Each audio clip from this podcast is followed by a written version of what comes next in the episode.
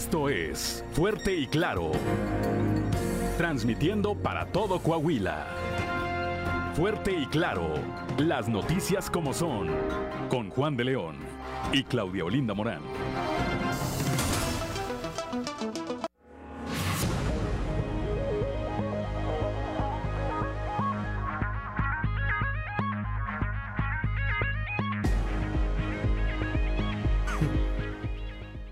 Son las 6 de la mañana, 6 de la mañana con 3 minutos. Muy buenos días. Muy buenos días. Ya estamos en Fuerte y Claro, este espacio informativo de Grupo Región para todo el territorio del estado. Esta mañana de martes 30 de agosto del 2022. 30 de agosto, día que se celebra a quienes llevan por nombre Tomás de Kempis. Pues un saludo a quienes lleven este nombre o a quienes tengan algo que eh, festejar, que celebrar el día de hoy.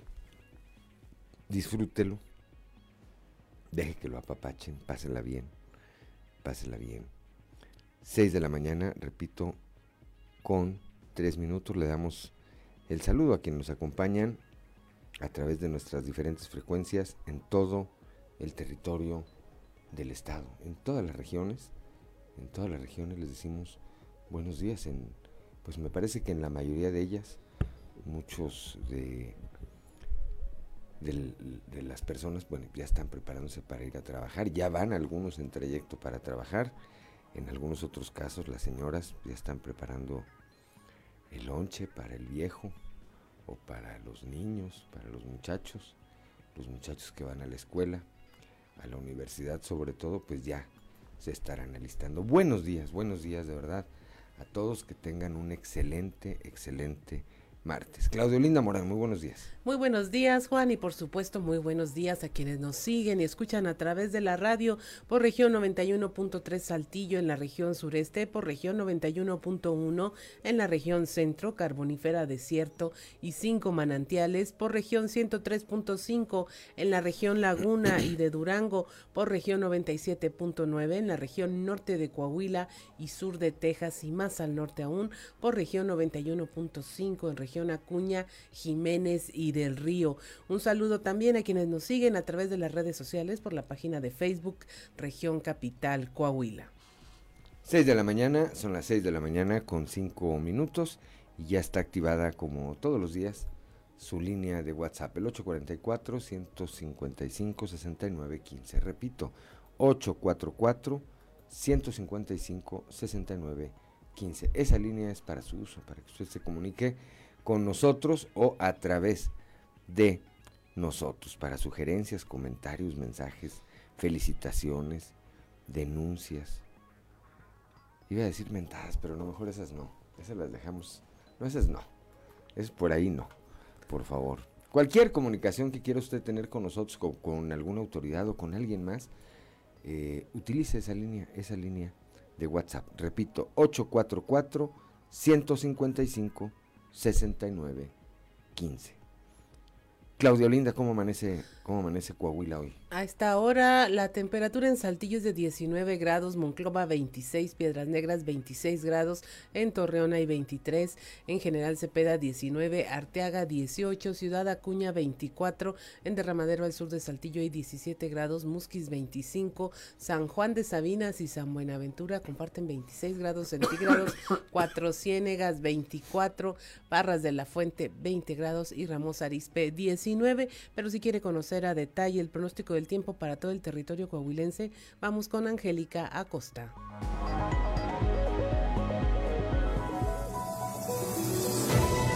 El pronóstico del tiempo con Angélica Acosta.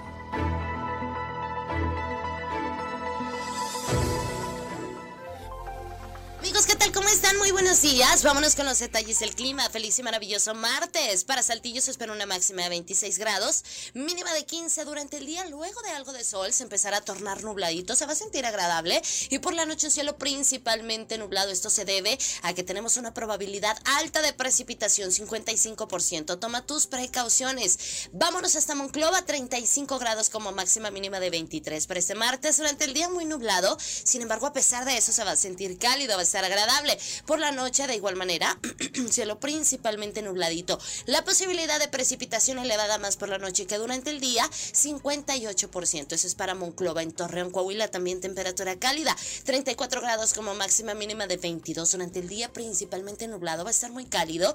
Y por la noche, de igual manera, un cielo principalmente nublado. La posibilidad de lluvia, 55% ahí para Torreón. Se incrementa más por la noche que durante el día, así que por favor, maneja con cuidado. Piedras Negras, 37 grados como máxima mínima de 24 para este martes. Durante el día vamos a tener nubosidad variable, se va a sentir cálido y por la noche bastante nubosidad. Ojo, atención, Piedras Negras, elevada la posibilidad de lluvia más por la noche que durante el día, 95%. Por favor, cuídate mucho. Ahí en Piedras Negras es elevada la posibilidad de lluvia. Al igual que en, Ciudad Acuña, ¿eh? 80% la posibilidad de precipitación ahí en Ciudad Acuña, eh, con una temperatura máxima de 35 grados, mínima de 24. Durante el día muy nublado, al igual que por la noche, entonces maneje con mucha precaución. Listo, vámonos ahora hasta la Sultana del Norte, ahí en Monterrey, temperatura cálida, 36 grados como máxima para este martes, mínima de 23. Durante el día principalmente nubladito, a pesar de eso se va a sentir cálido y por la noche de igual manera un cielo nublado. 46% de la posibilidad de precipitación. Amigos, ahí están los detalles del clima. Continúan las lluvias, por favor, tome sus precauciones. Buenos días.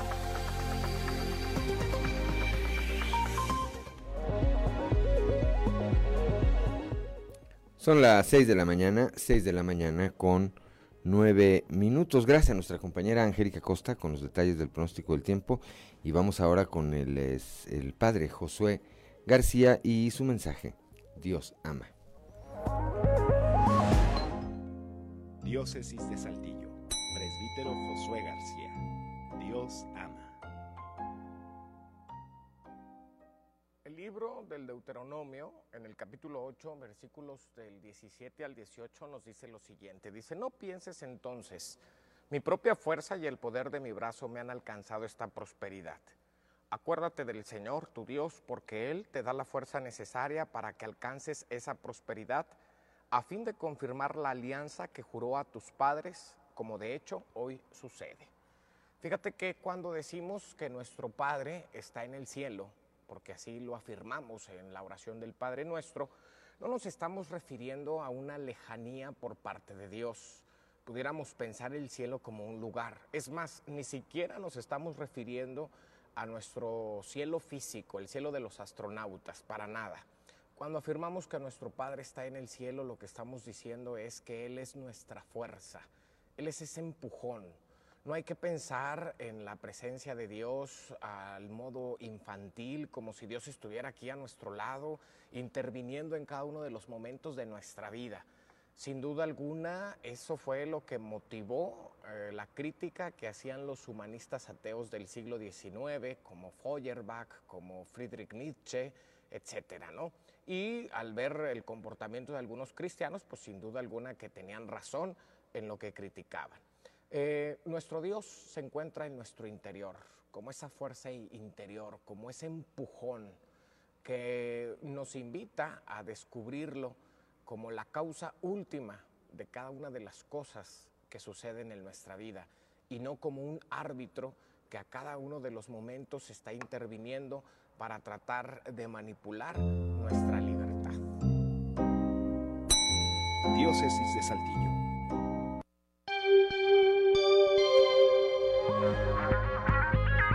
Son las 6 de la mañana, 6 de la mañana con 11 minutos. Gracias al eh, padre Josué, Josué García.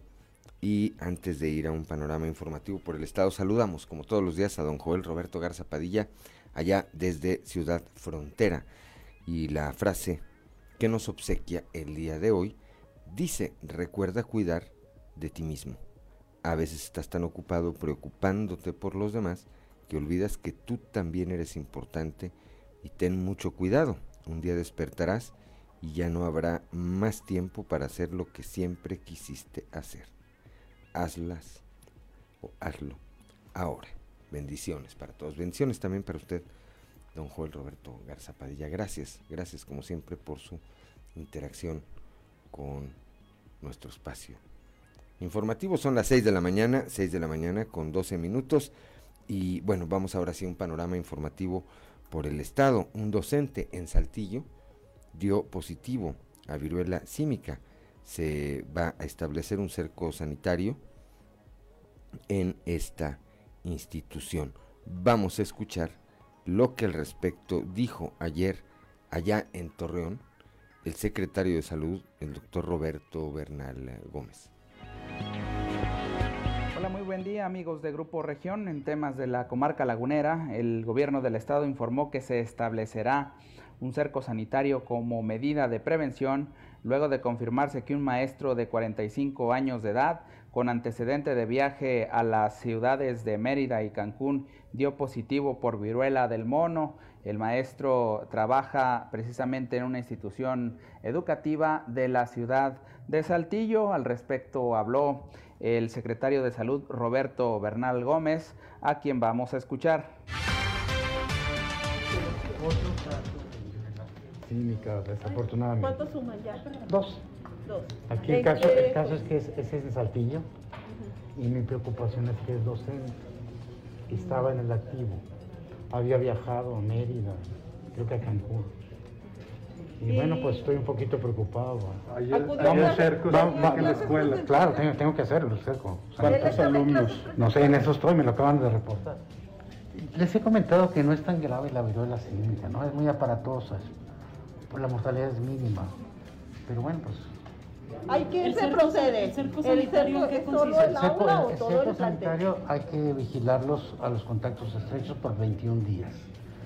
Lo que les he comentado, la principal fuente de contaminación son las secreciones de las vesículas, de las ronchas, eh, secreciones, eh, saliva, orina, heces relaciones sexuales. ¿Y qué pasa con la escuela? ¿Se suspenden las clases Toda la escuela. Apenas, apenas me lo acaban de reportar. Pero que vamos, vamos a hacer el saco sanitario.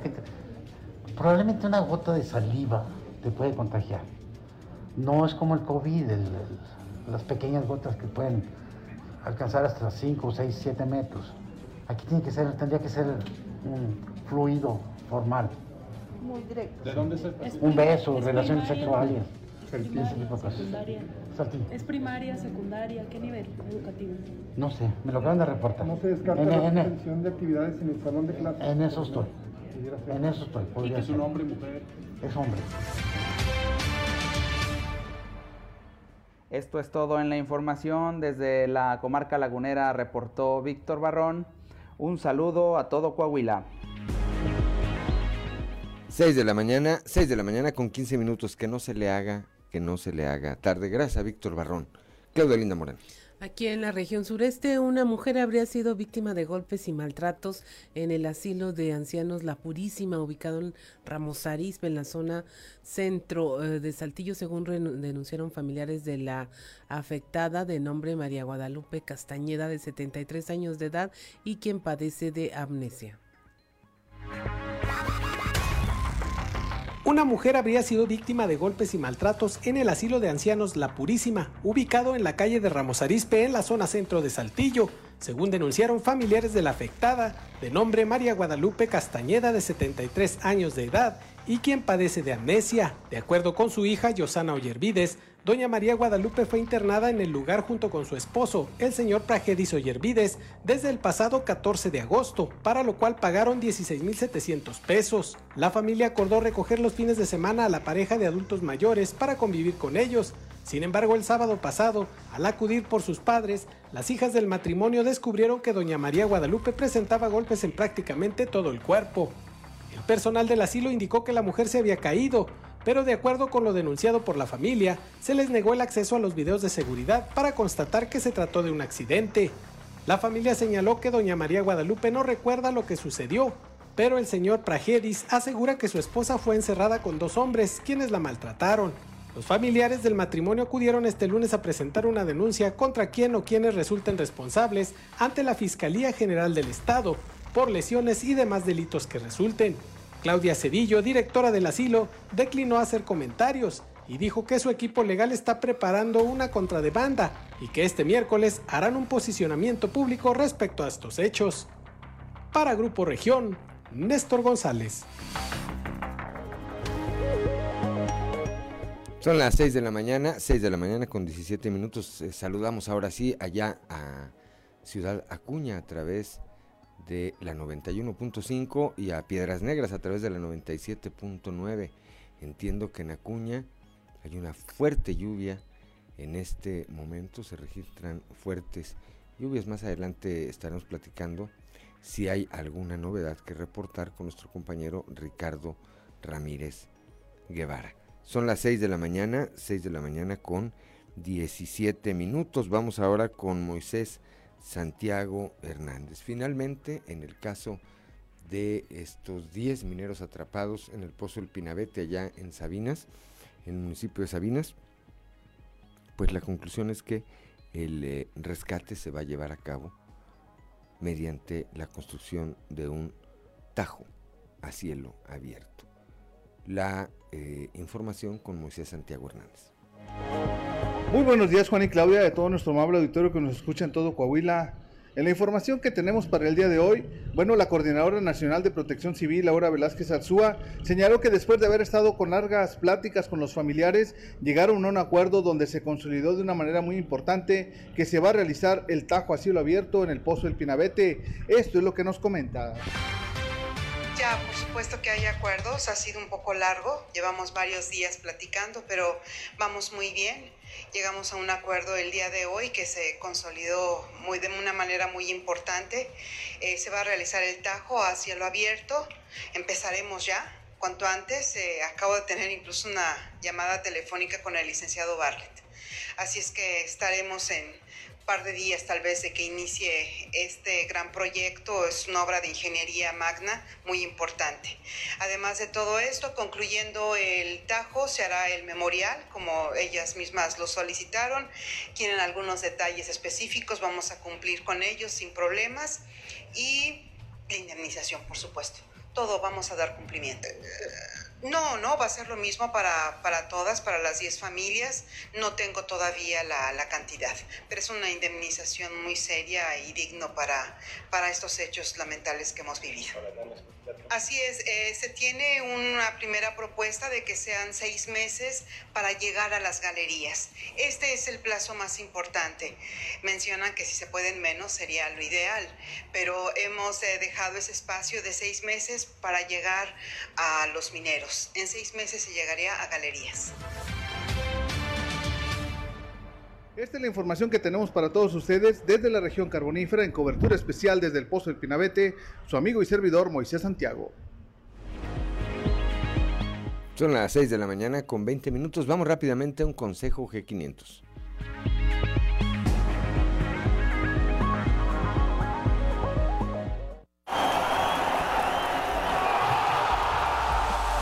Con G500 puedes ganar combustible, playeras de la selección y hasta un viaje a Qatar 2022. Realiza una carga de 15 litros o más. Registra el código QR y gana. G500, la gasolina oficial de la Selección Nacional de México. Consulta términos y condiciones. Vigencia del 1 de agosto al 30 de septiembre del 2022. Son las 6 de la mañana, 6 de la mañana con 20 minutos. Felipe Wong desde Palau se reporta, buenos días, dice, lloviendo en Palau lloviendo allá en el mineral del Paraguay. Bueno, pues un saludo, un saludo y pues que esta agua represente, por supuesto, eh, beneficios. Cuando es en exceso, como el amor, ¿verdad? Como el amor, puede ser perjudicial. Pero si es en, en una buena medida, pues que sea, que sea, que sea para bien. 6 de la mañana con 21 minutos, no le cambie. Una pausa y regresamos.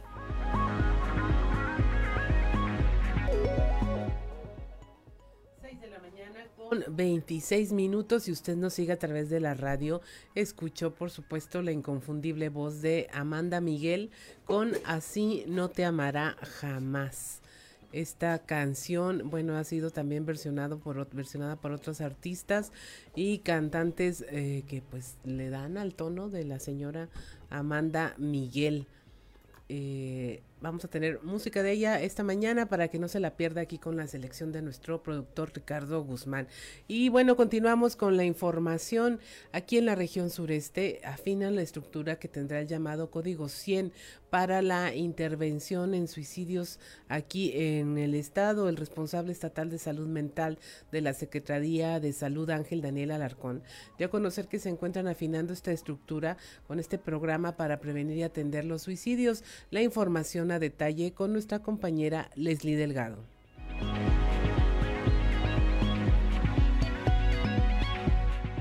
Buen día, informando desde la ciudad de Saltillo. El responsable estatal de salud mental de la Secretaría de Salud, Ángel Daniel Alarcón, dio a conocer que se encuentran afinando la estructura del Código 100, programa que busca prevenir y atender los suicidios mediante acciones de contención desde los centros de salud.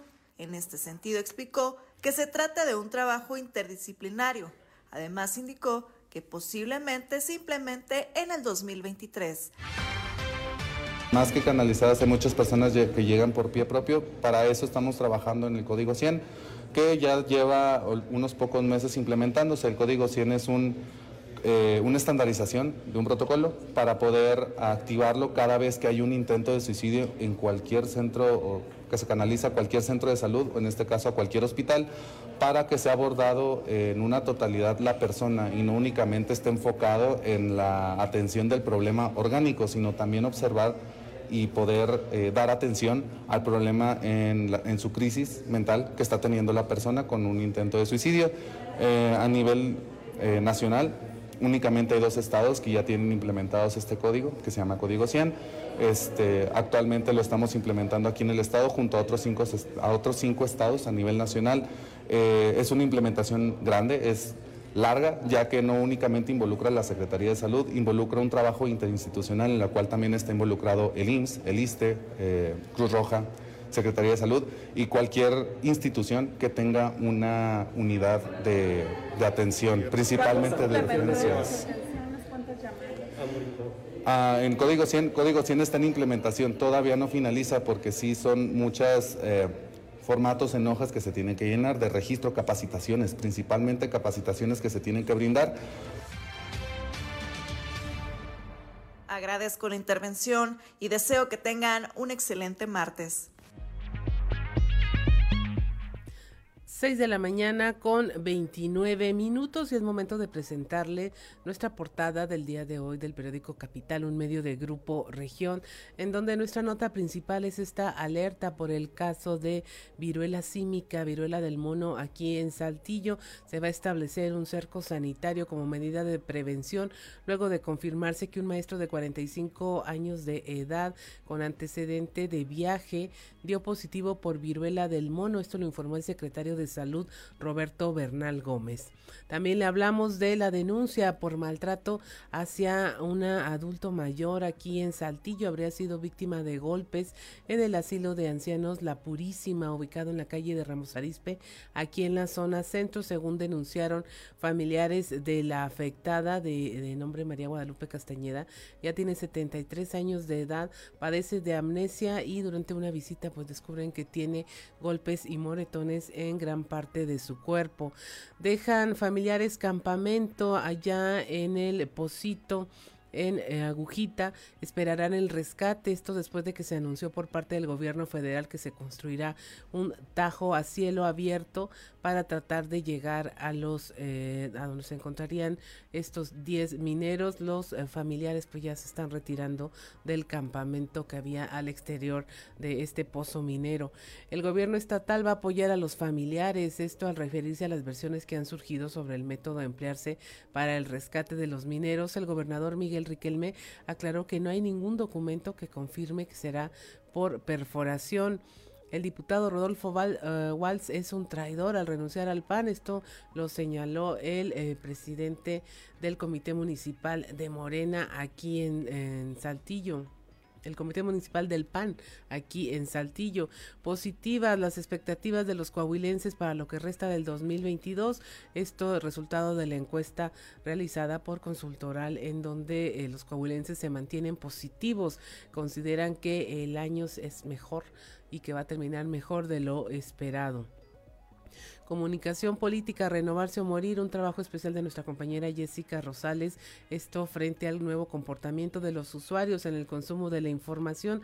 La comunicación política también deberá transformarse para que los candidatos a diferentes cargos de elección popular puedan hacer llegar sus mensajes. También arranca la construcción del drenaje pluvial en Torreón. El gobernador Miguel Riquelme dio el banderazo de eh, esta construcción que va a beneficiar a más de 3.500 ciudadanos en la colonia Villa Florida y una inversión de 10 millones de pesos.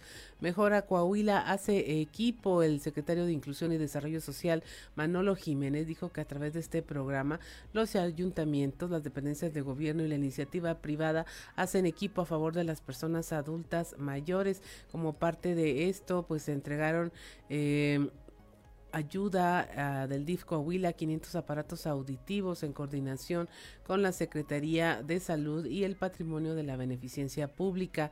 Avanza la construcción del sistema pluvial Otilio González. Chema Fraustro estuvo supervisando una de las obras más requeridas por los habitantes de la zona. Dice que avanza en tiempo y forma y hasta la fecha registra un avance del 25%. En los casos de feminicidio resulta complicado quitar el apellido paterno a los hijos de feminicidas. Esto eh, lo señala Doralicia de la Garza Villanueva, titular del registro civil. Esta y más información se la vamos a tener y compartir más adelante, pero por el momento es hora de escuchar qué se dice en los pasillos.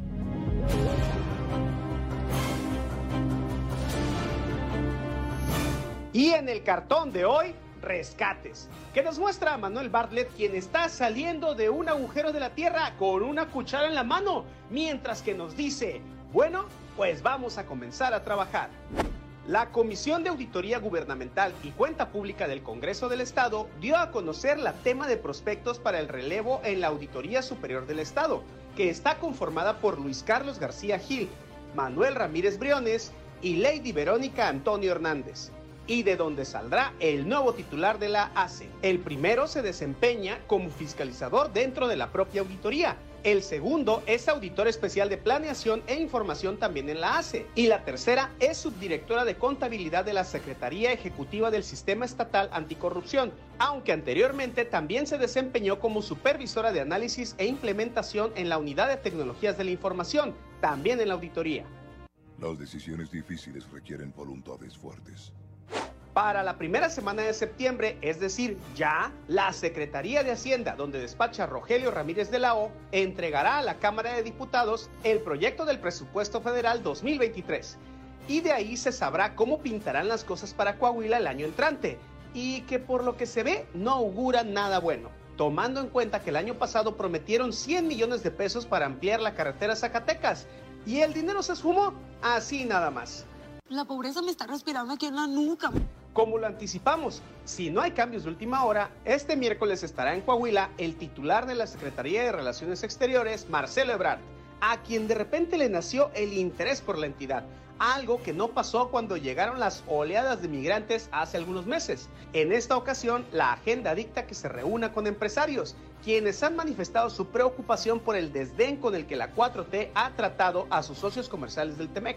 A ver cuál es la convocatoria que tiene, porque muchos hipecos no quieren ser tachados de morenistas. Interesante reunión, dicen, fue la que sostuvo la presidenta del PRI en Monclova, Cristina Amezcua, con un grupo de exalcaldes, entre los que estuvieron Melchor Sánchez, Armando Castro, Alfonso Villarreal, Salvador Martínez, Benigno Franco Coronado y Pablo González. Si bien la plática rumbo al 2023 estuvo interesante, dicen que el postre no tuvo desperdicio, pues fueron los ausentes, Jorge Williamson y Fernando de la Fuente. ¿Coincidencia? No lo creo. Que los que se sintieron relegados recién fueron los integrantes de los colectivos de Fundem y Fundec, puesto que al asistir a la misa dominical presidida por el obispo de Saltillo, Monseñor Hilario González, el equipo de la Catedral de Santiago que se encarga de los protocolos sanitarios no les designó un lugar en específico y simplemente les dijeron acomódense donde puedan por lo que los familiares de personas desaparecidas tuvieron que encontrar un espacio en el altar del Sagrado Corazón para escuchar la misa.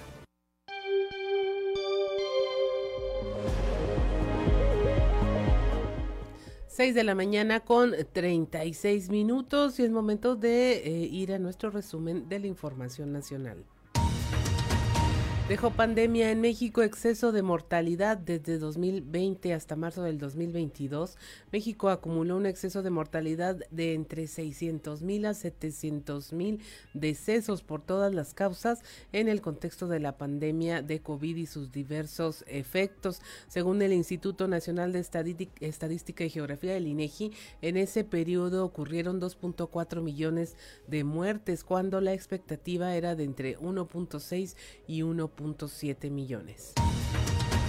Por violencia suspenden clases. La Universidad Autónoma de Zacatecas y el Instituto Politécnico Nacional decidieron suspender las clases presenciales tras los bloqueos registrados durante el fin de semana. A través de un comunicado, ambas instituciones dieron a conocer la decisión de regresar a clases de manera virtual y no presencial como se tenía planeado en los niveles de secundaria preparatoria y licenciatura para salvaguardar la seguridad e integridad de la comunidad estudiantil. Entregan un cuerpo seis años después, después de que había sufrido un accidente, un adolescente de 13 años de edad de nombre Braulio Basilio Caballero, eh, fue atropellado, su cuerpo fue llevado del hospital al servicio médico forense, esto en Ciudad Nezahualcóyotl, allá en el Estado de México.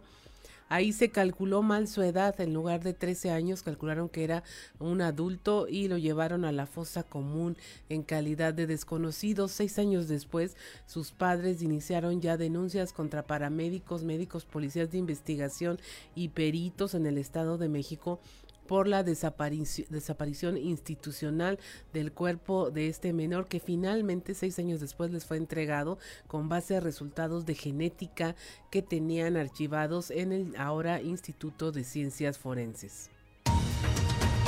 Encuentran cuerpos en obras del tren Maya, además de las polémicas, los escándalos en torno a la construcción del tren Maya. A través de las redes sociales se dio a conocer la localización de una fosa con tres, eh, con restos de tres cuerpos humanos. Esto dentro de la zona de obras de construcción que se localizan en Playa del Carmen. El activista Rubén Figueroa, defensor de derechos humanos y, y director del proyecto Puentes de Esperanzas, enfocado en la localización de migrantes desaparecidos, demandó que las autoridades investiguen de manera urgente para identificar a las víctimas. El 80% de las personas excede su horario laboral, esto de acuerdo con un estudio de ADECO Group. El 80% de los empleados sigue laborando después de su horario de trabajo en promedio tres días por semana. Las propias empresas reconocen que la fuerza laboral tiene dificultades para desconectarse al terminar su horario de trabajo debido al exceso de cargas laborales. La situación más acentuada es entre los empleados más jóvenes.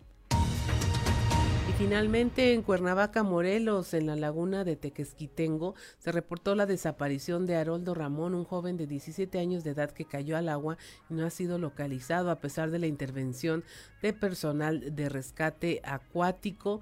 En el operativo ah, participan elementos de la Secretaría de Marina y la Armada de México, la Capitanía del Puerto y trabajadores de bomberos de Jojutla. Sin embargo, no ha sido localizado. 6 de la mañana con 40 minutos. Vamos, es tiempo de escuchar un consejo G500.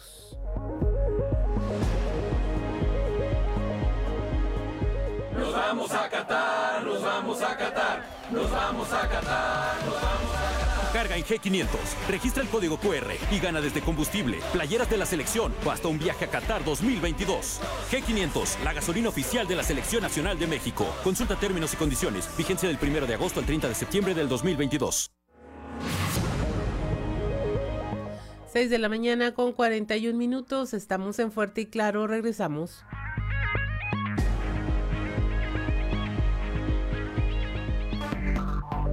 Enseguida regresamos con Fuerte y Claro.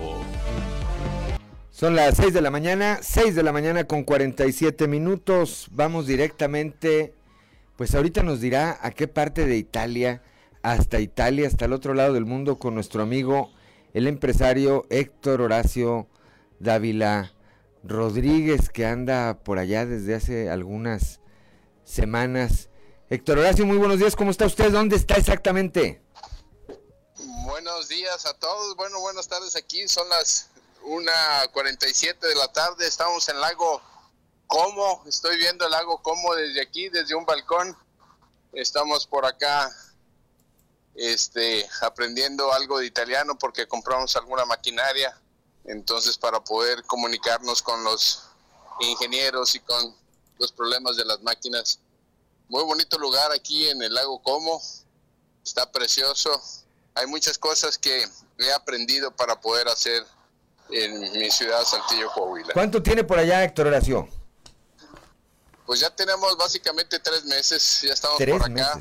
Estuvimos en otra ciudad que se llama Trieste, es una ciudad que no se menciona en ningún lado. Está cerca de Venecia, es una ciudad austriaca, muy limpia, muy ordenada, este, los camiones a tiempo, la gente muy gentil, muy, este, siempre muy servidora, eh, muy bonita la ciudad, por ahí estuve un mes y medio, fue el primero que llegué y realmente aprendes de la cultura, aprendes de la comida. No he comido pizza, de tanta buena comida que hay de pescado, de pasta, pero la pizza no la he probado porque ha habido otras cosas que hay que manjar, como dicen acá los italianos. Ándele, lo que le iba a decir, que nos dijera algo en italiano para ver si es cierto. No, muy bien. A ver. imparato aquí tutta la settimana per uh, uh, imparare italiano con la insegnante, el verbi in la tutto la lezione en italiano. Muy bien. Pues ahí está, ahí está el italiano que, que nos está presumiendo Héctor Horacio Daila, siempre, siempre este, jovial. Platícanos, Héctor Horacio, a la distancia, a la distancia, eh, ¿cómo ve la situación eh, el sector privado sobre lo que está ocurriendo en el país? ¿Cómo ven al país en este momento? Ah, fíjate que este, Estados Unidos está pasando por muy buena racha, está creciendo, tiene ya varios trimestres creciendo y México va hacia abajo, no ha podido crecer, no existe la, ¿cómo se llama?, la confianza para poder invertir. Inclusive ya están, hicieron una ley del chip en Estados Unidos en el cual están dando estímulos para poder ah, poner este tipo de plantas en Estados Unidos con muchos beneficios fiscales y están pensando poner una en México, pero ah, el señor López Obrador no se ha dejado en ese sentido donde sí se puede poner una planta de este tipo, que son aproximadamente de 4 a 5 años la construcción y es una muy buena inversión para ya no depender de solamente dos plantas que realmente están en Taiwán, inclusive las Fuerzas Armadas de Estados Unidos están allá, porque dependen absolutamente de estas dos plantas para poder, no solamente de los automóviles, sino todo lo que es la cuestión de radiofrecuencia, los teléfonos, este aparatos auditivos, todo lo que son aparatos médicos, todos son chips y viene de solamente dos plantas en Taiwán que producen casi el 80% de estos y consumo. Bueno, eso es por una parte. La otra es lo que es la cuestión eléctrica. No se han dejado todavía, hay varios recursos de amparo, pero la gente está tomorosa en invertir en, ah, en la parte de esa tecnología en Italia se ve de que sí la están aprovechando en su totalidad. Están pasando por una crisis muy fuerte, lo que es el gas con la guerra de Ucrania, pero lo están resolviendo a través de paneles solares y están comprando gas de Argelia. Y bueno, este, la economía de México este, va, va decreciendo. En el primero y segundo semestre del año hubo un pequeño crecimiento del punto 16%, pero no hubo un más y este, la inflación va sobre el 8.5%. Creemos que en el trimestre, el último trimestre del año, no va a haber muchas modificaciones y va a poder cerrar en 8.5. Estiman que para el próximo año ya la inflación sea de un 3 o un 4%. En el tema de las inversiones, Héctor Horacio, la cuestión de la inseguridad que se percibe en gran parte del país es un factor para que los extranjeros le piensen a venir a México? Sí, es un factor muy pesante. Todas las personas que me preguntan acá es cómo vivimos con la inseguridad. Le comentamos que en el estado de Coahuila el gobernador ha hecho buen trabajo eh, en la que es ah, la, la, percepción de seguridad, Saltillo también, y entonces la gente puede hacer el día a día, pero hay ciudades como las de Sinaloa, las gentes de Guanajuato, las gentes de otras ciudades donde no se puede eh, convivir, no se puede vivir y esto está ahuyentando. Creen que México es un país pequeño cuando tú les dices que son 126 millones a comparación de 65 millones de habitantes de Italia, pues ven que es el doble y que es bastante grande, pero sí le tienen miedo este, a la inversión cuando no han probado en años anteriores cómo realmente está México por regiones y que se puede invertir. México tiene mucho por crecer, no ha explotado ahorita la diferencia que trae Estados Unidos, China, donde podemos atraer más inversiones para la parte de, exportación. México tiene dos economías, una la que se llama exportación, donde sí va creciendo trimestre con trimestre 1.5, 15, o sea, punto 16, punto 18, punto 20, pero la economía este, interna, lo que es el consumo, no ha, no ha subido.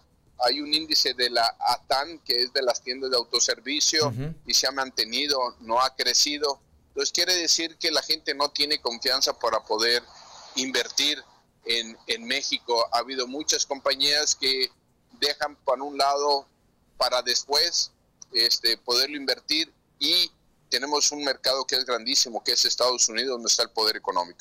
Héctor Horacio, mañana, entiendo que mañana eh, estará aquí en Saltillo el canciller Marcelo Ebrard reuniéndose con un grupo de empresarios. Obviamente, pues usted está en Italia, pero si usted estuviera aquí en Coahuila, seguramente estaría ahí. ¿Qué le diría o qué le preguntaría usted al canciller? Bueno, ya he estado con él en, anteriormente y lo que le hemos pedido siempre es la certidumbre jurídica. ¿Qué es certidumbre jurídica? Que realmente lo que se invierta, lo que se dice, se haga.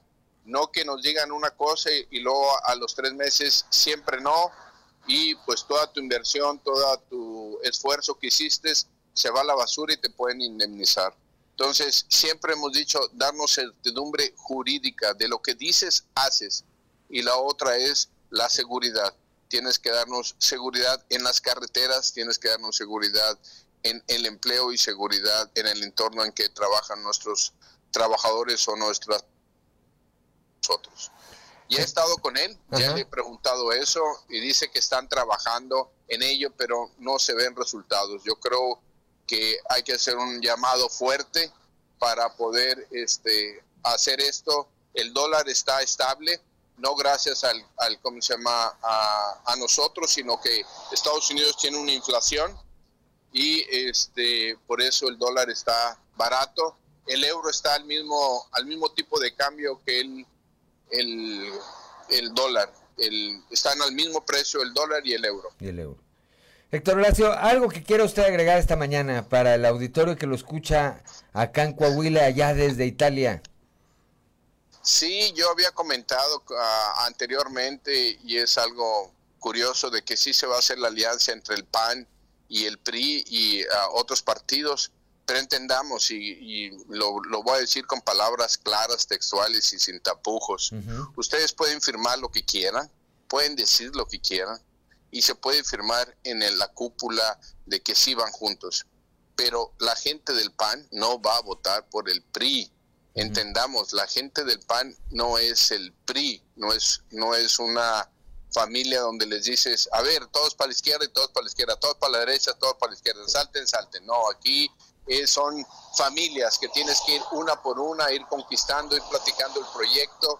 Y hay, hay personas que sí las quieren, o sea, que sí votan por ellas. O sea, tenemos el caso de Chema, eh, tenemos el caso de Jericó, pero hay casos donde, aunque me lo pongas de frente, te digan que sí, no van a votar. Va a ser muy difícil porque todos los años ha sido eh, en contra, en contra y en contra. Y ahora esta va a ser, ah, somos a, amigos, somos amigos. Pues no, va a ser, y se los digo desde ahorita que eso es lo que va a pasar.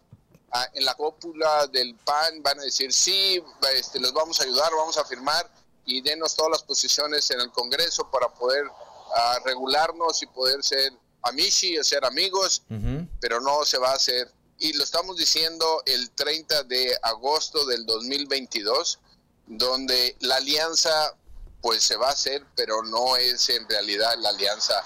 La gente no lo va a hacer. La familia panista, a mí ya me sacaron del PAN porque el cacique del pueblo, Ernesto Saro, no le gustó lo que hicimos, pusieron un candidato que no era panista y, y perdió y gracias a nosotros perdió, entonces no le gustó y pues me votaron, pero fue por una causa que era justa, la gente dijo sí es justo lo que están haciendo, le están haciendo HH y pues su candidato perdió este Javier González en su tiempo. Entonces, sí hay que ponerse muy atentos a este proceso donde sí se va a hacer la alianza, pero va a ser en papel. Bueno, pues si le parece, si le parece Héctor Horacio y nos toma, nos organizamos en la semana y nos toma una llamada la próxima semana, platicamos exclusivamente de este tema. Claro que sí, tenemos mucha información al respecto y realmente México lo tiene todo, lo tiene para crecer, para seguir creciendo, solamente nos falta la tranquilidad y la seguridad para poder seguir teniendo una muy buena calidad de vida.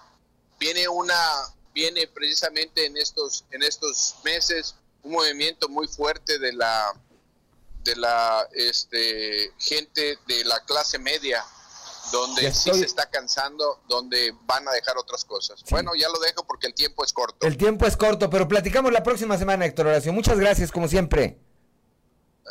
Muy buenos días. Buongiorno, buena jornada. Buenos días allá, Héctor Horacio. 6 de la mañana con 59 minutos. Tenemos consejo G500. Vamos rápidamente un consejo G500.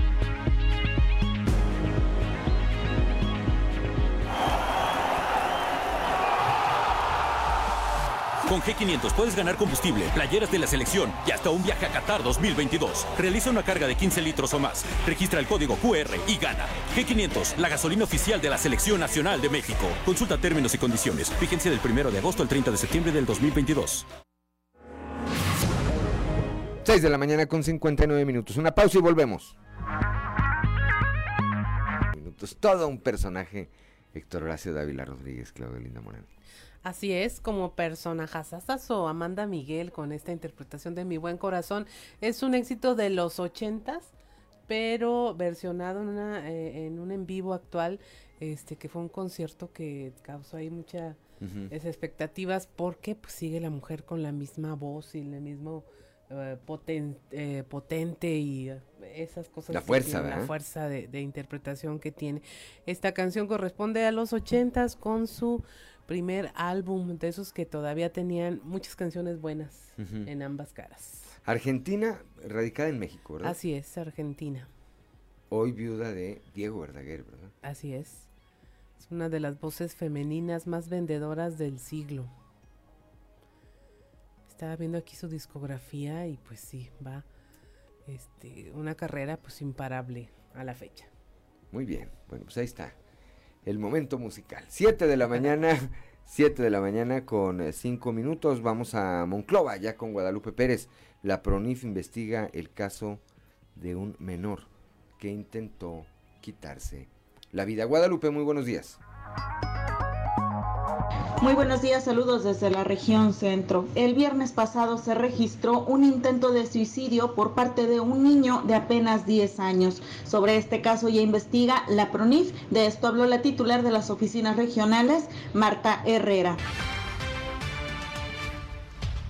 Estado de salud del niño y pues hacerle citatorio. Eh, en este momento la prioridad pues es la salud del niño este, una vez que, se ha dado de alta o que mejore su estado de salud, pues ya eh, tendrán a bien de, asistir aquí a PRONIF para ver pues cuáles, tratar de hacer una detección de cuáles fueron las situaciones que lo, que lo llevaron que lo orillaron a, tomar esta decisión y bueno, eh, tratar de hacer la, la, intervención psicológica necesaria, ¿verdad? Hacer las canalizaciones pertinentes a manera de que pues puedan pueda el niño sobrellevar esta, esta, esta situación que lo pueda estar eh, orillando a, tomar esta clase de, decisiones. ¿Le ha informado el estado de salud, licenciado, de este menor? Está estable, está estable.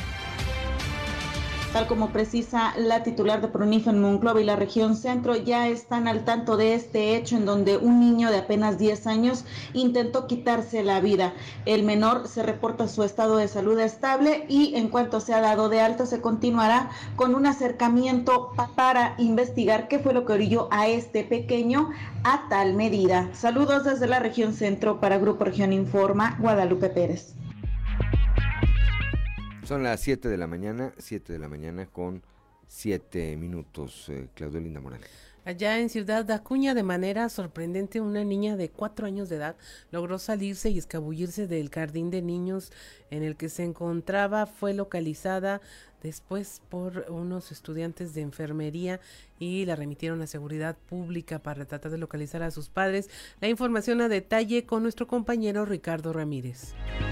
Elementos de seguridad pública atendieron el llamado de los estudiantes de la Escuela de Enfermería Campo de Oro, quienes reportaron a una pequeñita de tan solo cuatro años de edad, quien lloraba a las afueras de esta institución. La pequeña entre lágrimas les contó que había salido de la escuela en busca de su padre. Al escuchar esto, los elementos de seguridad y alumnos llegaron a la conclusión de que la niña pertenecía al jardín de niños Niños Héroes, ubicado a más de cuatro cuadras de distancia de donde fue encontrada, ya que es el kinder más cercano en la zona centro de Ciudad Acuña, en donde ocurrieron estos hechos. De inmediato fue resguardada y trasladada por los elementos de seguridad pública a este kinder. Al llegar al lugar solicitaron hablar con la directora y maestros de este plantel, quienes confirmaron que efectivamente la pequeña asistía a clases en este lugar. Sin embargo, desconocían que había abandonado las instalaciones. Hasta el momento, la encargada del plantel no ha emitido un comunicado o opinión en torno a este caso, ya que todo apunta que se trata de un descuido por parte del personal educativo al dejar la puerta abierta y sin vigilancia. Por su parte, la Corporación de Seguridad, después de entregar a la menor y notificar a los directivos del plantel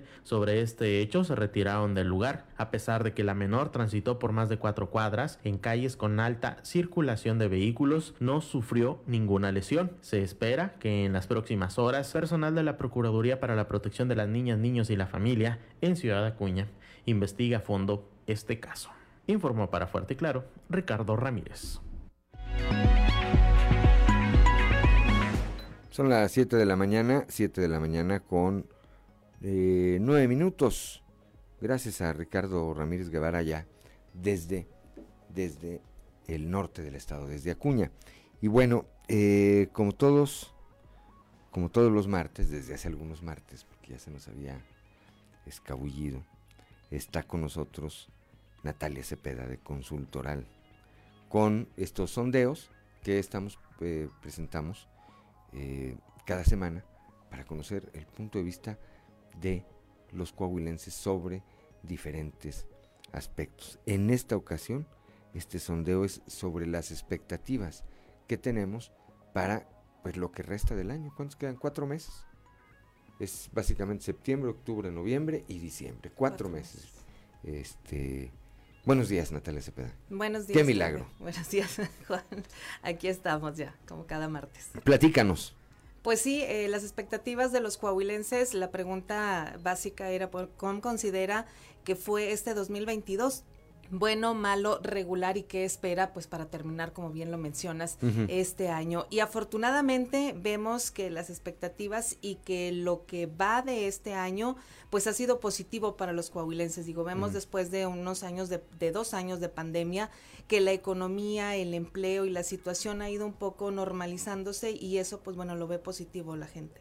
58% dice que sus expectativas han sido mejores contra 42% que han sido peores. Es cierto, sí son, eh, sí es mayor el número de quienes los ven mejor, pero el número de quienes eh, lo ven alto es bastante, de, de quienes lo ven mal es bastante alto, 42%.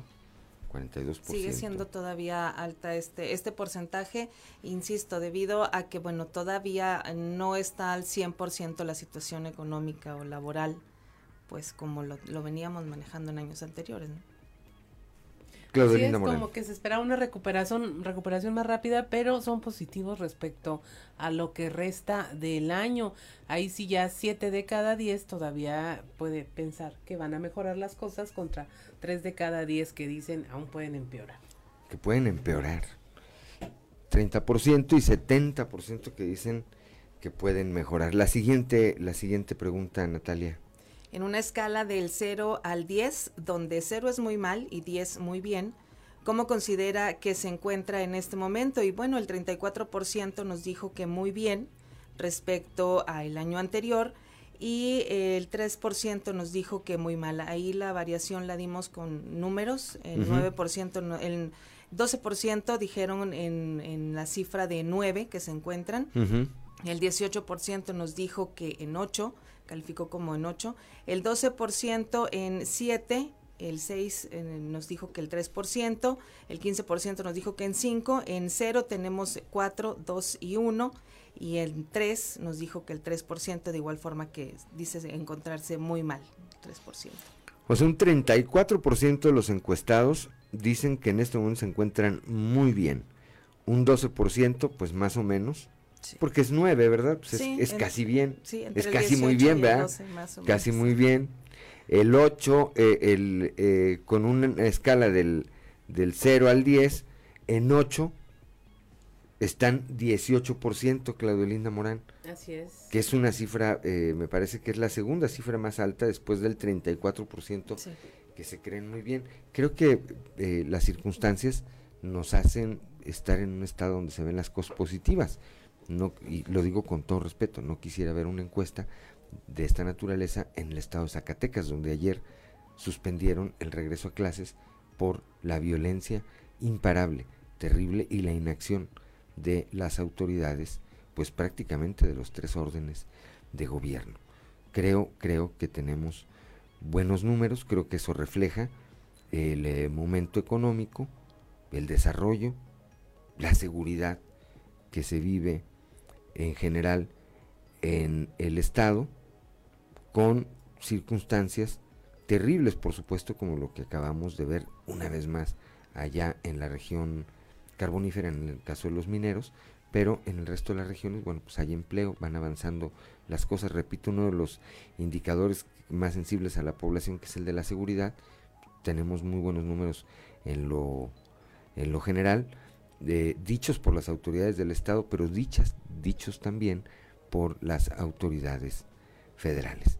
La última lámina, Claudio Linda Morán. Ahí eh, lo que vemos es que entre más pasa el tiempo, pues eh, se incrementa la expectativa positiva. El 65% de los encuestados creen que el próximo año 2023 va a ser mejor que el 2022. El 26% dice que va a ser peor y el 9% dice que va a ser igual a este año 2022. Pero la expectativa en general, pues sí es de que va a ser mejor el 2023. Positivos. Y ahí hay diferencias entre los que creen eh, por edades, Natalia. están más este positivos los jóvenes, los adultos. Los, los jóvenes, bueno, en esta ocasión decidimos hacer el sondeo no solo, no arrancar con mayores de 18 años, que fueran mayores de 21, que vemos que ya son, por ejemplo, jóvenes universitarios que ya están con una carrera, pues digamos como que en semestres ya más avanzados, que ven un futuro ya laboral más cercano, si no es que ya algunos lo están haciendo.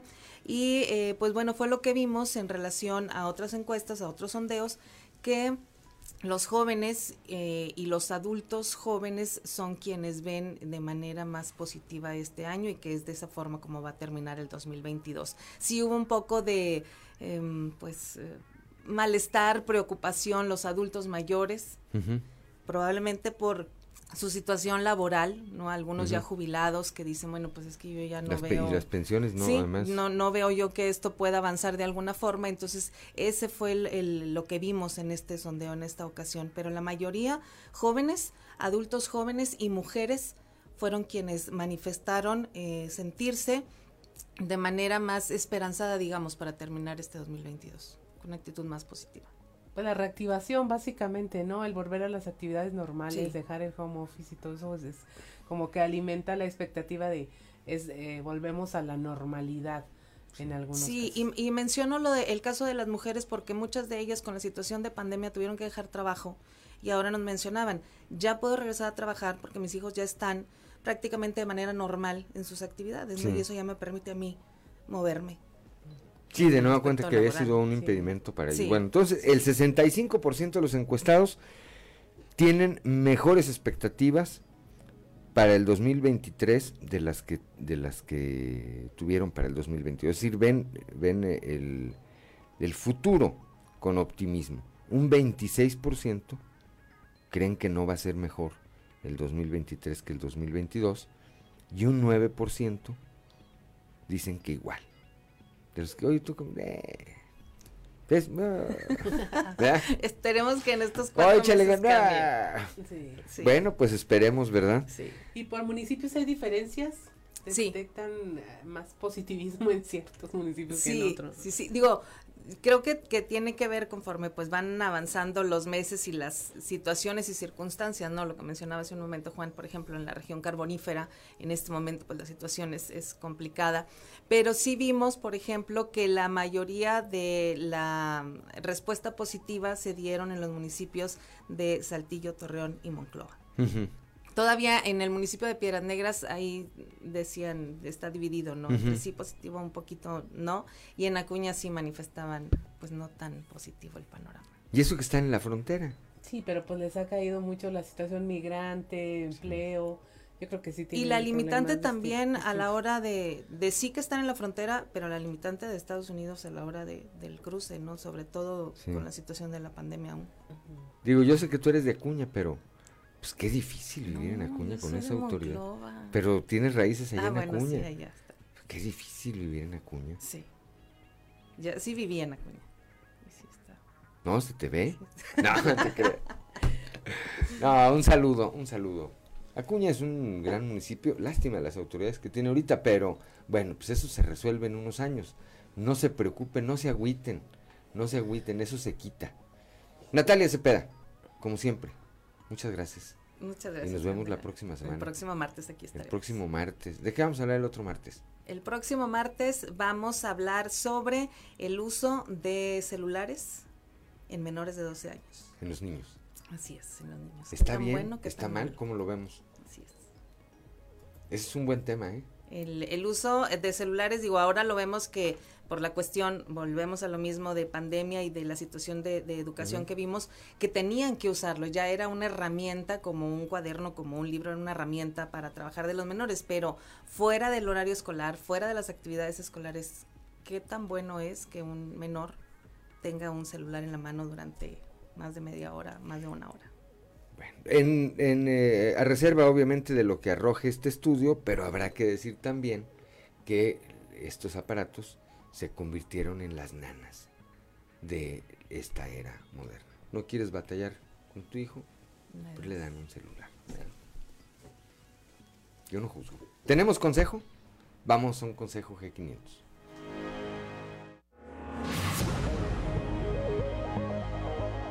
Nos vamos a catar, nos vamos a catar, nos vamos a catar, nos vamos a Carga en G500, registra el código QR y gana desde combustible, playeras de la selección o hasta un viaje a Qatar 2022. G500, la gasolina oficial de la Selección Nacional de México. Consulta términos y condiciones. Vigencia del 1 de agosto al 30 de septiembre del 2022. 7 de la mañana con 20 minutos. Bueno, la próxima semana entonces vamos a platicar con Natalia Cepeda de Consultoral sobre eh, todo lo que hay en torno a el eh, permiso o lo que nosotros permitimos cuando nuestros hijos menores de 12 años pueden acceder a un aparato celular. Gracias, Natalia. Platicamos la próxima semana. 7 de la mañana con 21 minutos. Una pausa.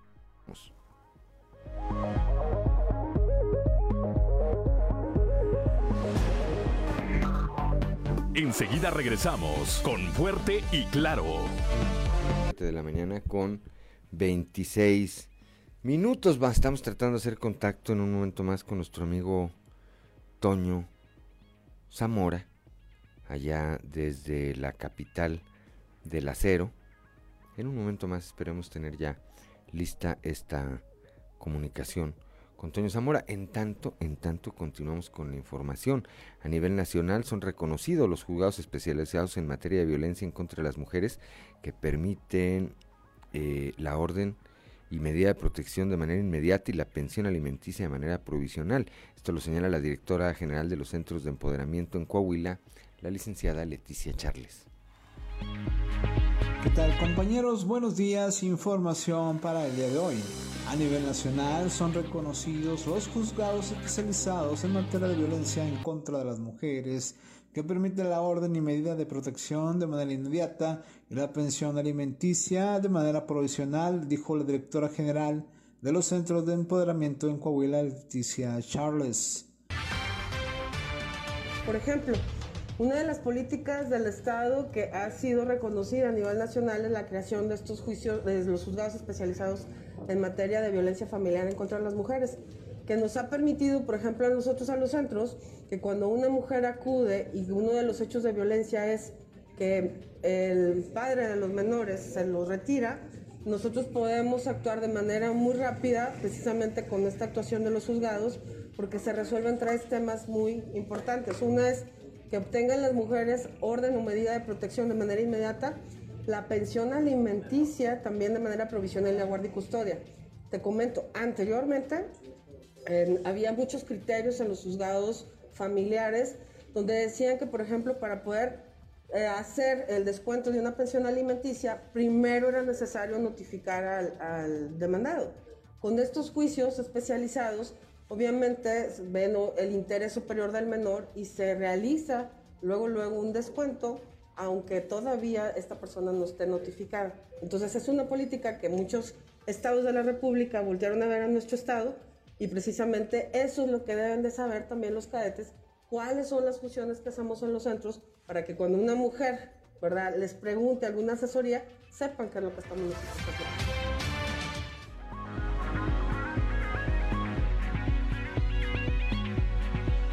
Son las 7 de la mañana con 28 minutos. Ya está en la línea telefónica nuestro compañero y amigo periodista Toño Zamora, ya desde la capital del acero. Toño, muy buenos días. Buenos días, Juan. Buenos días a las personas que nos sintonizan a esta hora. Fíjate, Juan, que eh, Altos Hornos de México eh, dice, bueno, tenemos un alto horno eh, trabajando, produciendo, que normalmente se, eh, se descompone a cada rato, le pasa algo o sucede algún accidente y, se para la producción como estuvo detenida por espacio de ocho días. Y, pues ahí los directivos se reunieron y dijeron, bueno, ¿saben qué? Vamos a echar a volar el alto horno número 6 que está en la planta 1. Y órale, dijeron todos, pero al momento de que pidieron presupuestos y demás, Juan, alrededor de, de 100 millones de pesos es lo que lo que cuesta la, reparación del Alto Horno 6 y, y, pues como que los directivos dijeron, no, pues si apenas tenemos para pagar los sueldos, entonces como que no se va a hacer este tipo de cosas. Es decir, que en cualquier momento ya estuvo parada la producción una semana, hace días se volvió a parar la producción y, por lo visto va a estar de manera intermitente. ¿Por qué? Pues porque eh, simple y sencillamente el entorno número 5 que está en la planta 2 de AMSA, Juan, este, pues tiene, eh, ¿cómo te diré? Ya está muy viejo, no le han metido reparaciones, no le han cambiado muchas cosas y pues bueno, así vamos a estar un buen rato acá en Monclova, Juan. Bien, pues ojalá, eh, bueno, siempre todo lo hemos dicho hasta la saciedad, todo lo que tiene que ver con Altos Hornos, eh, Toño, tiene que ver con el desarrollo de la ciudad, lo que eh, si Altos Hornos le da, si Altos Hornos le da gripa, pues a la ciudad le da pulmonía y a la región, entonces lo que esperamos siempre, pues es que, que le vaya, que le vaya bien, por el bien, por el bien de la región. Totalmente, totalmente de acuerdo. Oye, ayer, a ver, tenemos dos minutos para echarnos una grilla. Ayer reunión de Cristina Mezcua con los exalcaldes Toño Zamora.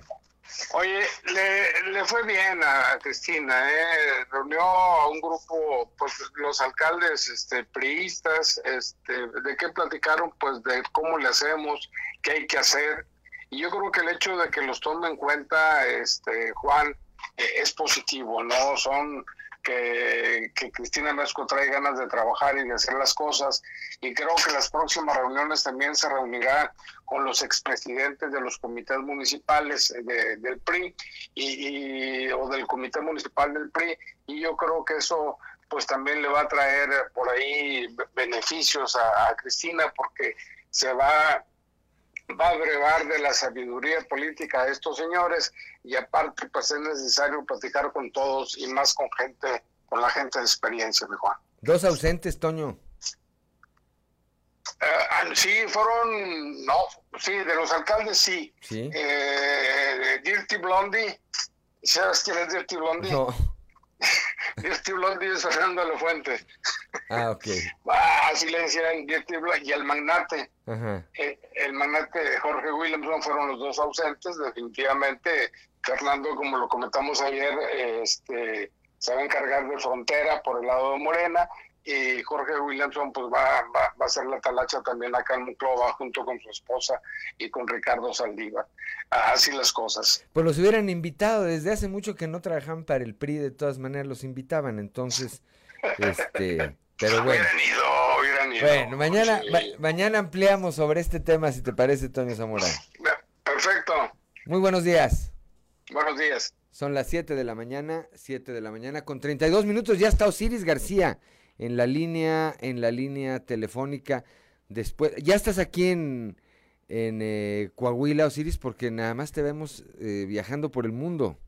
No, pues claro que estoy aquí, ya desde, desde la semana pasada ando aquí, pues, hasta te anduve buscando el viernes ahí en la cabina y no te encontré. No, pues yo te fui a buscar a Cancún porque me dijeron anda en Cancún. Dije, no, pues déjame arranco para Ah, allá. hazme, hazme la buena. Y ya cuando llegué allá me dijeron, se acaba de ir. Ah, entonces ahí andabas. Sí, me dijeron, se acaba de regresar. Sí, fíjate que sí dejé- te dejé un recado ahí. Sí, ahí vengo de regreso. Ahí vengo de regreso. Te dejé una piña colada, güey. Sí, sí, muchas gracias, de verdad. ¿Cómo andamos, Osiris? ¿Qué tenemos esta semana?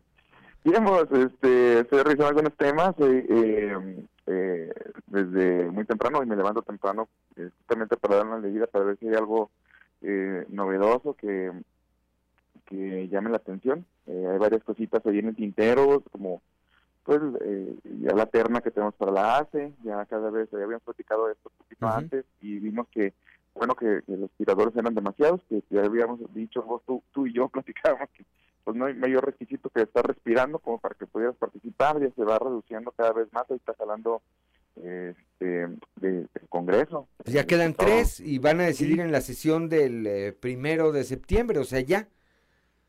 Sí, ya, eh, ya viene ya viene el momento de la definición y sí, ya nada más quedan tres, eh, ha sido bastante laborioso el hecho de andar ahí este, eh, escogiendo los mejores perfiles para que sean pues los auditores de las cuentas, los que tienen cuentas lo que hacen, a ver si, a ver si, este, pues que se tome la mejor decisión, ¿verdad? Pues si ese trabajo rinde frutos, ya lo veremos en la, en la, pues, eh, en el trabajo como tal de, de, de, de- de la ACE, si realmente se toma la mejor decisión, pero creo que ha sido un trabajo exhaustivo de parte pues de los diputados de nuestro estado y que han, le han metido bastante empeño en, en, en ir eh, deslindando los mejores perfiles para poder eh, ejercer el mejor trabajo que sea posible. Más ojalá que no vaya a pasar lo que pasó con el Instituto Electoral de Coahuila, que yo no digo que haya sido una mala decisión, pero había tres candidatos que siguieron todo un proceso y el día que los que iban a tomar la decisión dijeron, oye, pero aquí está este otro, mira, ¿para qué no nos complicamos? Y total quedó Rodrigo Paredes, que vamos a tratar de platicar con él, por cierto, en estos días, el nuevo presidente del IEC. Vamos a ver qué pasa en la auditoría, en eh, lo que tiene que ver con la auditoría superior del Estado, aunque ahí parece que no hay para dónde. Sale de estas tres personas que están ya eh, prácticamente eh, en esta terna, en esta terna final, ¿no? Sí, sí, exactamente como lo mencionas de Rodrigo Paredes, que fue un, como una este, una sorpresa al final de cuentas. Este, habíamos visto algunos tweets ahí este, co- con un tinte medio eh, de, discriminación por parte de, de, de chica que estaba también en la última terna. Y después, pues creo que alguna alguna ligadura le hicieron con Tiro Murayama a- al, al otro al otro tirador del, de- del mismo puesto, entonces este, finalmente terminaron decidiendo que, vaya, como el caballo negro, ¿verdad? Vos así como que nadie lo esperaba. Nadie lo esperaba. Acá, bueno, pues va a quedar entre Luis Carlos García Gil, Manuel Ramírez Briones o Lady Verónica Antonio Hernández. De entre ellos tres saldrá el próximo auditor o auditora superior del Estado, mi querido Sí. Lady Verónica tiene una página que parece que se siente artista. No, eh, esa parte.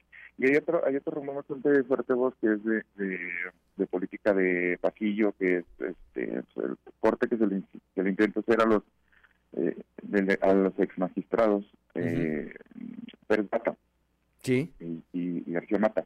Mira, este, tienen una pensión que es, digamos, de forma vitalicia para que pudieran eh, en su momento tomar las decisiones que se toman en, un estado como el, que tenemos, que es un, estado que es próspero, pero que también estuvo enfrentando momentos eh, durísimos con la cuestión de la seguridad. Y en ese momento pues tuvieron que tomar decisiones bastante fuertes y, a fin de que no tuvieran que andar después preocupados por su futuro en la cuestión de, de, la manutención de sus familias o de ellos mismos, eh, pues, tuvieron esta, este acceso a una pensión, digamos, vitalicia, muy parecida a, lo que a la extinta de los expresidentes. Y se les ha estado, eh, este, digamos, de, cierta manera amenazando con que eso se les va a suspender con y también bueno dicen que con la por la facilidad de dejarles litigar abiertamente este porque pues de alguna manera están bien incapacitados al estar recibiendo todavía una pensión por parte del Estado eh, para poder litigar, como en su momento lo hicieron cualquier eh, juez o cualquier persona que esté trabajando dentro del Poder Judicial, pues está incapacitado para, para litigar. Este, bueno, es como si tampoco podías buscar algún despacho externo como para que tuvieran amparo y pudieran litigar desde, desde que estás adentro, o seguir afuera y seguir este, litigando a través de un despacho eh, con, con, con y algunos como que les hace mucho ruido esto y por eso están tratando de eliminar eh, la posibilidad de que estos personajes tengan el acceso a una pensión que definitivamente es legal eh, y que quitarle un derecho de ese tipo a un abogado como Pérez por ejemplo, va a ser complicadísimo, pero el rumor está bastante fuerte por ahí. Bueno, pues vamos a ver qué ocurre. Este es un tema del que se está, efectivamente, como dices tú, se está hablando. Eh, habrá que ver qué determinación, qué determinación se toma, sobre todo por estas, eh, este contexto en el que, que, bien describes. ¿Por qué accedieron a una pensión o por qué tienen una pensión? Bueno, porque en, su momento les tocó ejercer una responsabilidad que no era, evidentemente, no era eh, menor. Hoy, bueno, pues están ante la disyuntiva, ante el tema de seguir litigando o o, o sea, poder litigar o mantener esa pensión sin, sin litigar. Sí, no es que no, no la verdad, eh, sí tomaron decisiones bastante duras este, y, y, vaya, el, riesgo de ellos y de su familia eh, iba a permanecer vigente pues el resto del tiempo, aunque ya no fueran, ya nos, ya nos tentaran esos cargos. Ahora, pues que nos pasen la pensión a ti y a mí, Osiris. No, hombre. Y que litiguen ellos y nosotros nos comprometemos a no litigar. Sí, fíjate que tú, sí, pero sin broncas, José, pero sin broncas, este, con, eso, este, con eso estaríamos, eh, mira, sería justicia, vos, justicia y estaríamos bien tú y yo. Ya, decimos nosotros, mira, aquí ellos, sentaditos. ellos litigando, bien a gusto, contentos, no tendrían que andar buscando otros despachos que les tiraran paro, ya, ellos serían felices. Vamos a ver qué, vamos a ver qué ocurre. Eh, el viernes, por lo pronto, nos vemos aquí. El viernes, si quieres, platicamos de esta formalización ya de eh, Rodolfo Walsh, que se fue ya formalmente a Morena. Era crónica de un, de una, eh, de un paso anunciado, anunciadísimo, me parece, ¿no? Sí, totalmente. Es una, una, una maravilla ver un panista sumarse de esa manera tan, tan este, pueril. El panista más morenista de los últimos años. Horrible, El viernes platicamos de eso y de otras cosas, mi querido Ciris. Pásala bien. Un abrazo. Abrazo. 7 de la mañana con 40 minutos. ¿Quieren un consejo? Vamos, un consejo G500.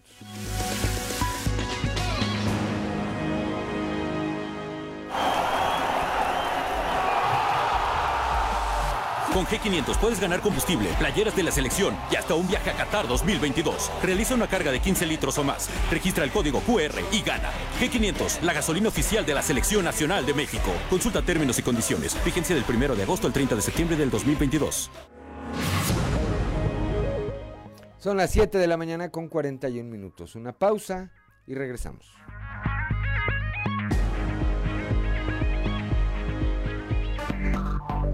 Enseguida regresamos con Fuerte y Claro. A las 7 de la mañana, 7 de la mañana con 45 minutos, vamos hasta Acuña con Ricardo Ramírez Guevara, allá en Acuña, donde desde esta madrugada se presenta o se presentó una lluvia eh, que tiene eh, complicados a varios sectores de la ciudad. Ya hay intervención de los cuerpos de protección civil, obviamente en apoyo a la ciudadanía. ¿Cuál es la situación allá, Ricardo? Muy buenos días.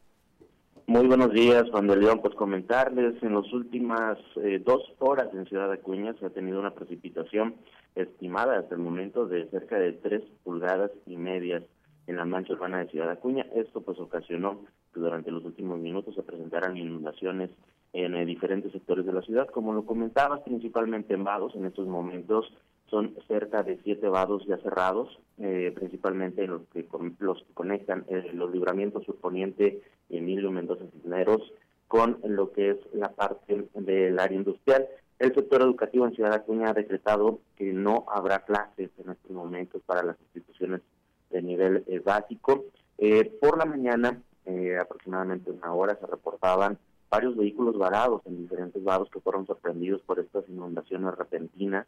Se reporta hasta el momento siete personas que han sido auxiliadas, que han sido pues extraídas de vehículos que quedaron varados en medio de estos afluentes que se formaron de manera rápida. En estos momentos, elementos de protección civil están llevando a cabo el rescate eh, de personas que se encontraban a bordo de un camión de maquiladora intentó cruzar uno de estos arroyos eh, que se forma en el sector conocido como Surponiente y con calle Prisma, ya un sector muy conocido acá entre los atenienses por estas inundaciones. Y bueno, pues el camión intentó, el chofer del camión intentó cruzar este sector y pues no lo logró, quedando atrapados ahí. Son alrededor de siete personas eh, que se encontraban arriba de este de este camión de maquiladores que en estos momentos están siendo extraídas de este sector. Ya en algunos otros sectores, como lo que es la colonia 5 de Mayo, Tierra y Libertad, se encuentran eh, pues eh, viviendas inundadas.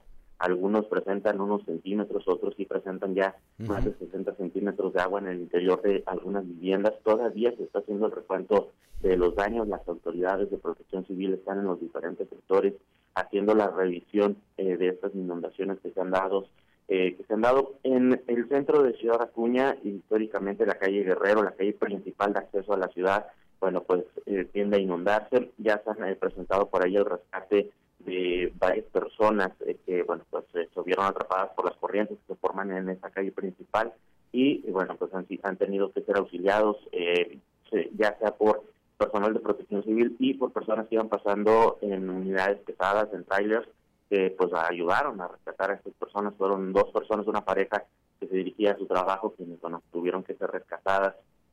Esto en el centro de la ciudad.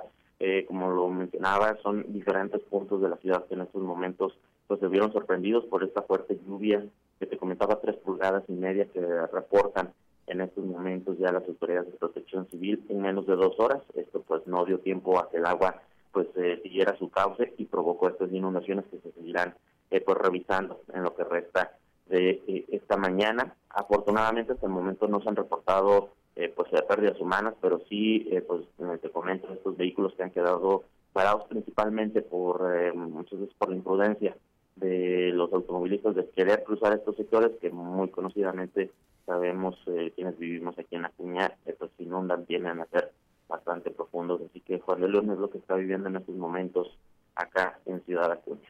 Bien, sonaron las alarmas, ¿verdad, eh, Ricardo? Ah, sí, sí, efectivamente, eh, cerca de las seis eh, de la mañana se activó el sistema de alerta temprana, las alarmas acá en Ciudad Acuña con el mensaje de resguardo para evitar que las personas que, bueno, invitar a las personas que estuvieran en la calle se resguardaran, eh, quienes estuvieran en, el interior de su hogar, pues evitar salir al exterior por esta situación que se estaba dando justamente en ese momento cuando se estaba viviendo pues la mayor precipitación en esos momentos.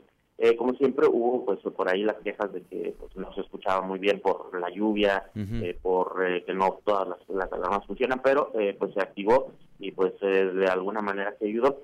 también te comento, se está reportando que la Clínica 81 de Ciudad Acuña, el del IMSS, eh, pues se encuentra en estos momentos, tiene una, una, una planta baja, se encuentra completamente inundada en estos momentos. Eh, el agua eh, en este sector, esta clínica se encuentra en el centro de la ciudad, el agua en estas calles suele subir muy rápido, entonces al hacer tres pulgadas de lluvia lo que se registró, en este sector de la clínica 81 se dio una gran acumulación, toda el agua cayó a la, planta baja de esta, de clínica de IMSS y en estos momentos ya las autoridades de protección civil están haciendo el rondín por ahí. Es una área dedicada a lo que es la consulta, entonces no hay pacientes en este sector. Eh, enfermeras y doctores, bueno, pues eh, han sido eh, pues, ahí, han sido evacuados, eh, pero lo que son la segunda y tercera planta de este, de este centro de salud sigue funcionando con las restricciones debidas. Ya se encuentra, te comento, en estos momentos Protección Civil haciendo la evaluación de los riesgos que se tienen por esta inundación. Pues vamos a estar atentos, Ricardo Ramírez Guevara. Gracias primero por tu reporte muy completo. Vamos a estar atentos en, el, eh, los siguientes espacios informativos de Grupo Región acá en el sureste y en todo el estado para cualquier actualización de la información de lo que ocurre allá en el municipio de Acuña. Muchas gracias, como siempre. Muy buenos días, Ricardo. Muy buenos días, que tengan un excelente día. 7 de la mañana con 52 minutos. Eh, Claudio Linda Morán, ¿algo reportó ya el alcalde Emilio de Hoyos? Sí, que ya estaban en protección civil dirigiendo las acciones y también, bueno, el sistema meteorológico está diciendo que este eh, fenómeno avanza hacia Jiménez y Piedras Negras en las próximas horas. Hacia Jiménez. Bueno, pues ahí están estas noticias. La primera que ya despertó el alcalde de Acuña eh, y la segunda, esta, esto que tiene que ver con el avance de esta pues eh, lluvia, tormenta. Tormenta eléctrica con fuertes lluvias. Bueno, pues precaución, vamos a estar atentos a ver qué ocurre, a ver qué ocurre en las siguientes horas con toda la información allá, desde allá con nuestro corresponsal Ricardo Ramírez Guevara. Son las 7 de la mañana con 52 minutos, vamos al mundo de los deportes con Noé Santoyo. Resumen Estadio con Noé Santoyo.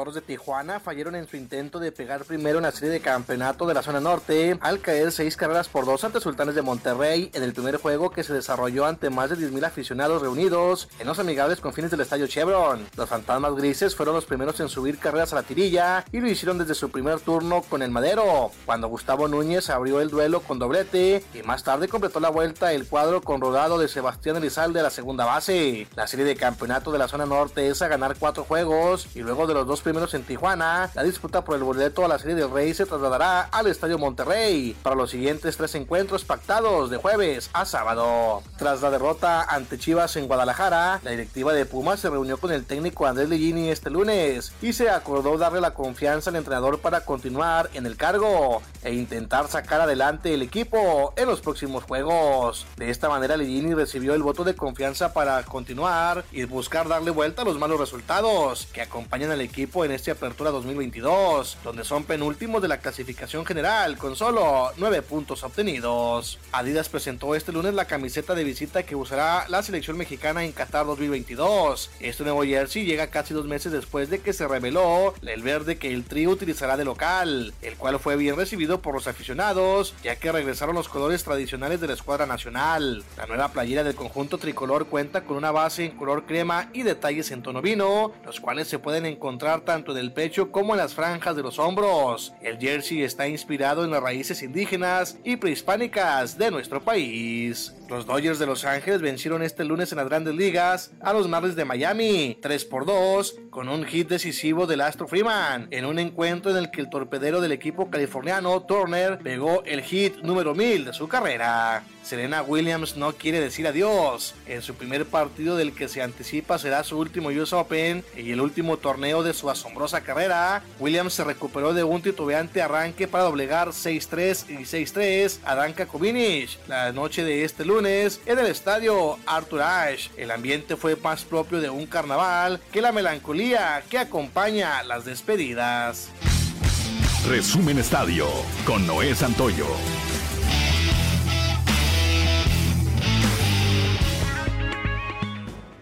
Son las 7 de la mañana con 55 minutos, pues nos vamos. Nos vamos esta mañana de martes. ¿Martes qué? 30, ¿verdad? 30. ¿Y ese trae 30 o 31? 31. O sea, hasta mañana paga. Bueno, ni modo, aguantar, ver la cara de Ricardo López hasta mañana. Pero bueno, pues la felicidad nunca es completa. Pero ya mañana. Martes 30 de agosto. Pásela bien. Le agradecemos como siempre el favor de su atención, como siempre a Ricardo Guzmán en la producción, a Ricardo López en los controles, a Claudio Linda Morán por su presencia, su acompañamiento, su equilibrio siempre, Ociel Reyes y Cristian Rodríguez, Cristian Rodríguez y Ociel Reyes que hacen posible la transmisión de este espacio a través de las redes sociales, pero yo sobre todo le agradezco a usted el favor de su atención. Lo esperamos el día de mañana a partir de las 6 y hasta las 8 de la mañana aquí en Fuerte y Claro, un espacio informativo de Grupo Región bajo la dirección general de David Aguillón Rosales. Yo soy Juan de León y le deseo que tenga usted el mejor, pero de verdad el mejor de los días.